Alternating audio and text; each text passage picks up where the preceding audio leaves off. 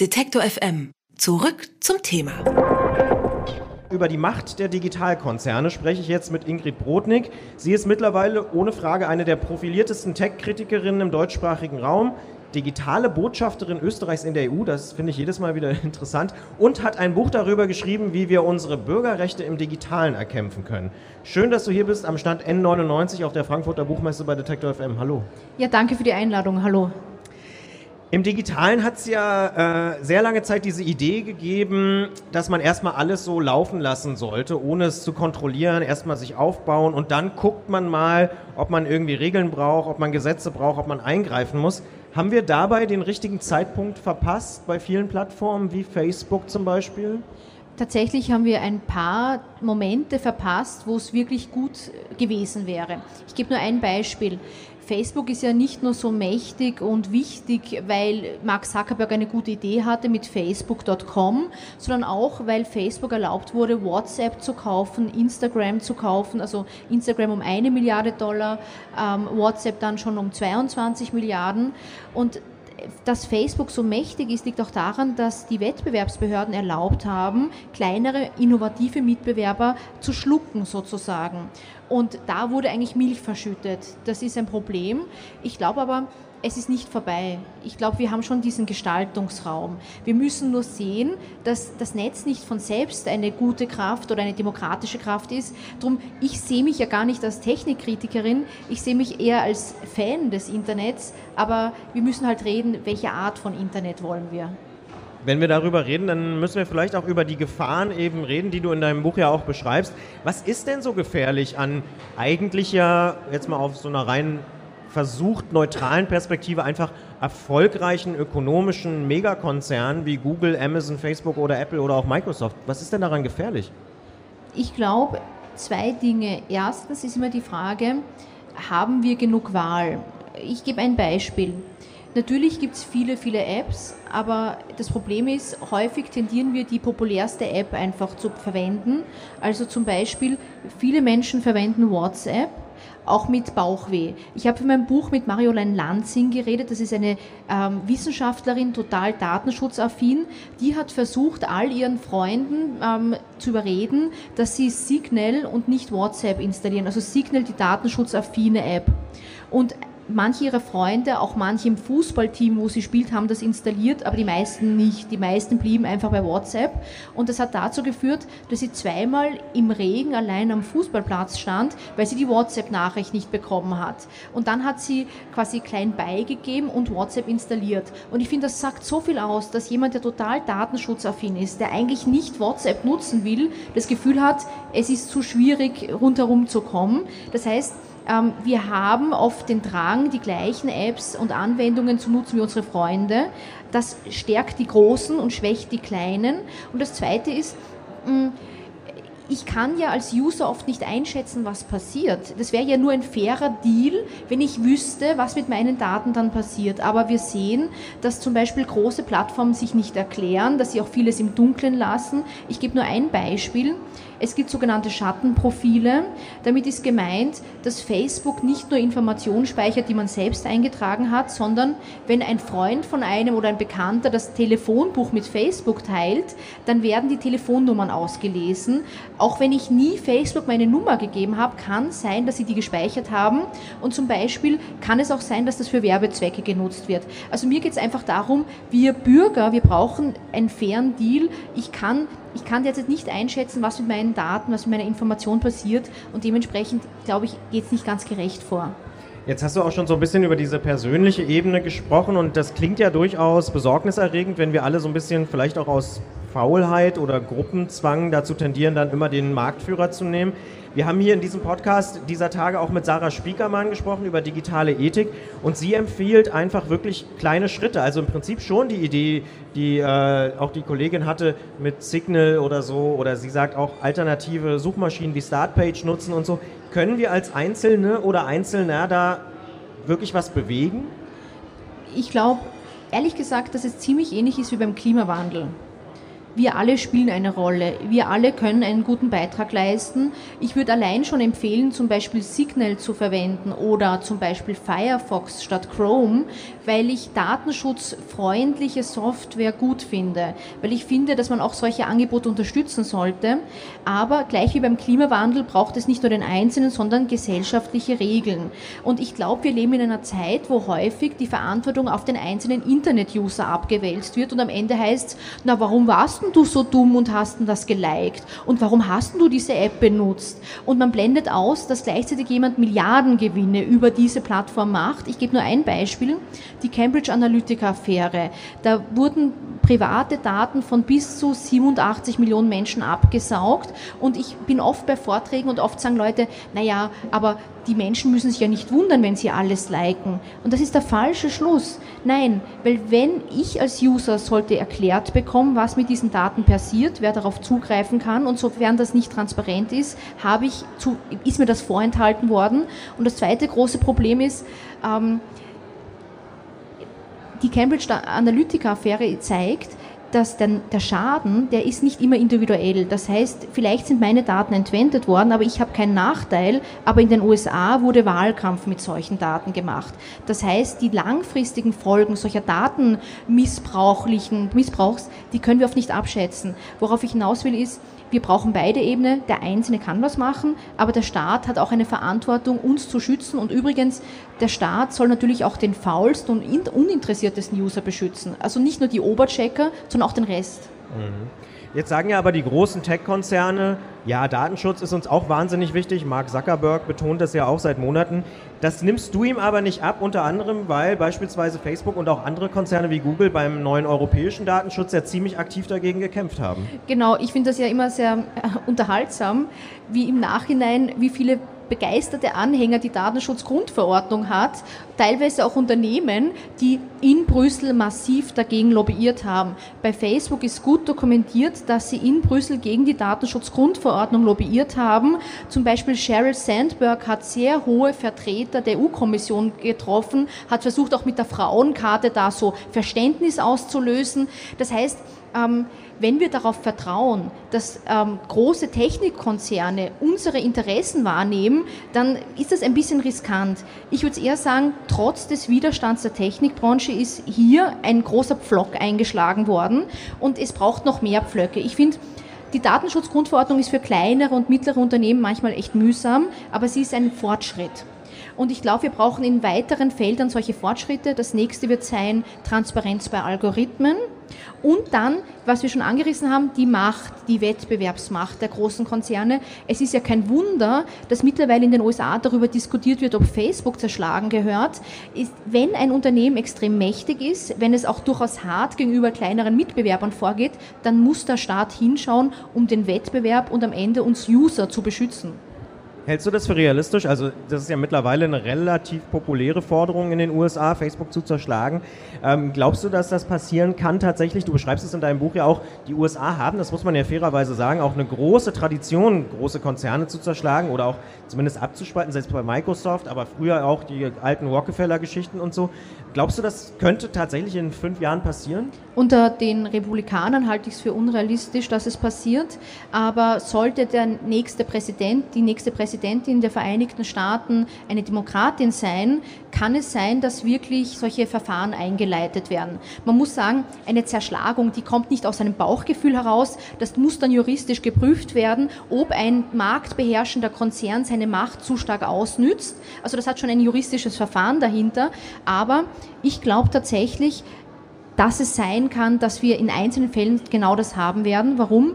Ähm, es gibt mittlerweile eine Debatte, ob wir in einem zweiten Gilded Age drin sind, einem vergoldeten Zeitalter. Das war die Phase von Rockefeller, dem Ölmagnaten. Der hat auch ziemlich aggressive Taktiken genutzt, um andere Ölraffinerien klein zu halten, um den Wettbewerb auszuboten. Und am Ende wurde sein Unternehmen zerschlagen. Und das war so ein erster großer Schritt, wo die USA gesagt haben, wenn die Macht eines einzelnen Konzerns riesig wird und der vielleicht nicht ganz fair vorgeht, müssen wir einschreiten. Und in Europa, muss man sagen, haben wir derzeit solche Verfahren noch nicht. Also da sind wir wirklich noch weit davon entfernt. Obwohl man ehrlicherweise sagen muss, dass natürlich Frau Westhager äh, da sehr, sehr öffentlichkeitswirksam zumindest hohe Strafen verhängt und so. Aber das ist ein zentraler Punkt auch von dir, dass du kritisierst, dass die Digitalkonzerne und eben beispielsweise bei Facebook einzelne Menschen wie Mark Zuckerberg, der eben die absolute Mehrheit an seinem Unternehmen hat, ähm, eben nicht demokratisch legitimiert sind. Also jetzt aktuell im US-Wahlkampf wird ja gerade heftig diskutiert, äh, inwieweit Facebook als Plattform diesen öffentlichen Diskurs moderieren darf, kann oder muss und gegen Falschmeldungen beispielsweise vorgehen soll. Auf Druck der Republikaner wird ja jetzt bezahlte Werbung von politischen Parteien zum Beispiel nicht mehr von Fact-Checkern überprüft, weil Zuckerberg sagt, das ist eben Free Speech, freie Rede, da darf ich nicht eingreifen. Stiehlt sich da Facebook aus der Verantwortung oder anders, müsste die Politik nicht dann doch mehr kontrollieren? Naja, es ist tatsächlich diese Entscheidung Facebooks ist zu Recht umstritten. Wenn jeder Bürger von uns, wenn wir eine Unwahrheit verbreiten, kann es passieren, dass ein Faktenchecker nachschaut und dann eingeblendet wird, das stimmt nicht. Und bei der Politik will jetzt Facebook anders vorgehen und sagen, das wollen nicht wir entscheiden. Das ist wirklich zweierlei Maß. Das ist ja absurd. Je mächtiger demnach jemand ist, desto weniger wird er kontrolliert. Also das passt ja nicht zusammen. Ich glaube, da muss man sagen, dass die Republikaner mittlerweile massiv Druck auf Facebook ausüben üben. Und man muss manches echt schon äh, interpretieren als Versuch, diese Partei nicht weiter gegen sich aufzubringen, sozusagen. Ich glaube, dass ähm, tatsächlich diese dass wir das Dilemma haben, dass wir politische Debatten in Räumen führen, die nicht dafür designt waren. Facebook war designt, um sich mit Freunden auszutauschen, um Hochzeitsfotos zu liken, vielleicht auch, was weiß ich, Katzenbilder. Ich liebe Katzenbilder, nur nebenbei führen wir unsere politischen Debatten dort. Und wir sehen auf sehr vielen Ebenen, dass das ein Problem ist. Und wir sehen, dass diese Entschei Plattformen große Entscheidungen für uns treffen. Nur ein Beispiel. Es gab den durchaus ähm, ethnische Säuberung, also Genozid gegenüber den Rohingya wo dann auch mit Falschmeldungen Hass geschürt wurde. Und Mark Zuckerberg hat einmal gegenüber einem amerikanischen Medium erzählt, er ist am Wochenende angerufen worden, dass das passiert. Und sie haben dann entschieden, sie, schicken, sie lassen das nicht über den Messenger weiter kommunizieren. Und an sich ist das gut gut, dass er sagt, Gewaltaufrufe sollen nicht weitergeleitet werden. Nur man stellt sich das vor. Da ist ein Typ und der entscheidet, was Hassrede ist, was nicht weitergeleitet wird. Also das hat mit demokratischen Standards wenig zu tun. Und ich glaube, ich glaube, es ist gar nicht die Schuld Facebooks, ehrlich gesagt. Ich glaube, das ist ganz normal, dass einzelne Unternehmen so wichtig, so mächtig geworden sind, weil niemand auch einen Hebel äh, quasi eingeschaltet hat. Ähm, aber jetzt müssen wir halt hingehen und schauen, wie können wir das demokratisieren zum Beispiel, ähm, welche Auflagen braucht es, damit nicht Mark Zuckerberg allein entscheidet, was jetzt weitergeleitet wird und was nicht? Eine Forderung von dir ist auch, eigentlich eine relativ altbekannte Institution, sage ich mal, öffentlich-rechtliche Räume zu schaffen, wo man diskutieren kann, um eben nicht nur auf kommerziellen Plattformen unterwegs zu sein. Wie stellst du dir das vor? Genau, ich erkläre es vielleicht ganz kurz. Es gibt ja diesen schönen Spruch oder treffenden Spruch. Das Problem ist, ähm, unsere digitale Debatte ist, als ob wenn wir dauernd in der Shopping Mall politische Diskussionen führen wollen. Nämlich ein Raum, der eigentlich für Kommerz geschaffen worden ist und da reden wir dann über Politik. Und dementsprechend komisch ist das. Ähm, das Stimmt, Problem das könnte man mal versuchen, eine Demo im Shopping Center ja, oder genau. so. Ne? Ja. Wird vielleicht auch mal Aufmerksamkeit bekommen.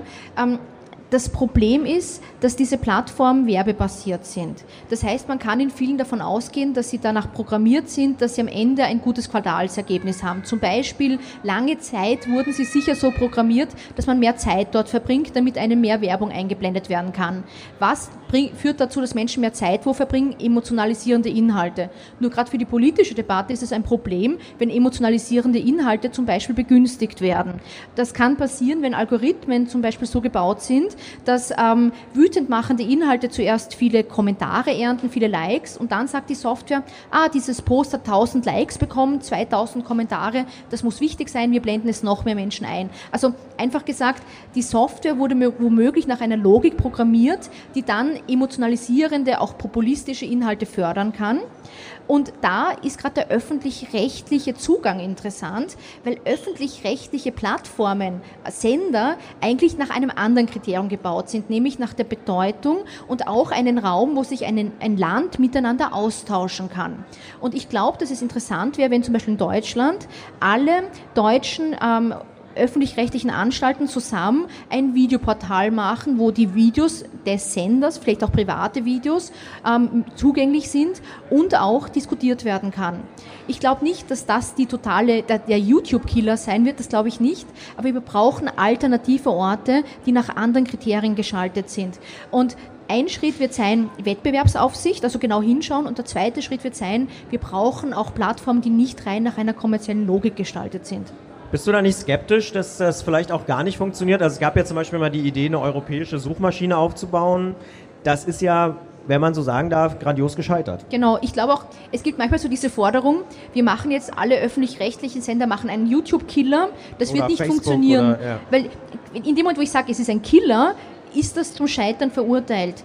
Man muss verstehen, ähm, diese großen Plattformen haben eine Sogwirkung. Facebook ist nicht nur deswegen interessant, weil es gut programmiert ist, sondern auch, weil von vielen Menschen 70 Prozent der Freunde dort sind. Wenn 70 Prozent meiner Freunde auf Facebook sind, aber 0 Prozent meiner Freunde auf einer anderen Plattform, na dann weiß ich, wo ich aktiv sein werde, dort, wo meine Freunde sind. Das heißt, jeder neue Herausforderer hat es schwer. Ich glaube, wir sind, die, die Debatte ist schon so krass dass es nur noch darum geht, zusätzliche neue Nischen aufzubauen, aber nicht unbedingt Nummer eins zu sein. Und wenn der Anspruch ist, ein europäisches soziales Netzwerk soll Nummer eins sein, ich glaube, dann werden wir scheitern. Und das Zweite ist, ich glaube, man sollte nicht nur eine Plattform entwickeln, sondern wahrscheinlich 100. Und von den Hunderten werden sich dann drei durchsetzen. Das ist ja gleich wie im Silicon Valley. Da gab es viele, viele unterschiedliche Anbieter und Facebook hat sich durchgesetzt, YouTube hat sich durchgesetzt. Das heißt auch, äh, es ist unrealistisch, dass wir eine Plattform programmieren, die ist dann perfekt. Was wir brauchen, sind viele, viele Gegenangebote. Jetzt hast du das Silicon Valley angesprochen und das ist so der letzte Aspekt, auf den ich noch eingehen will.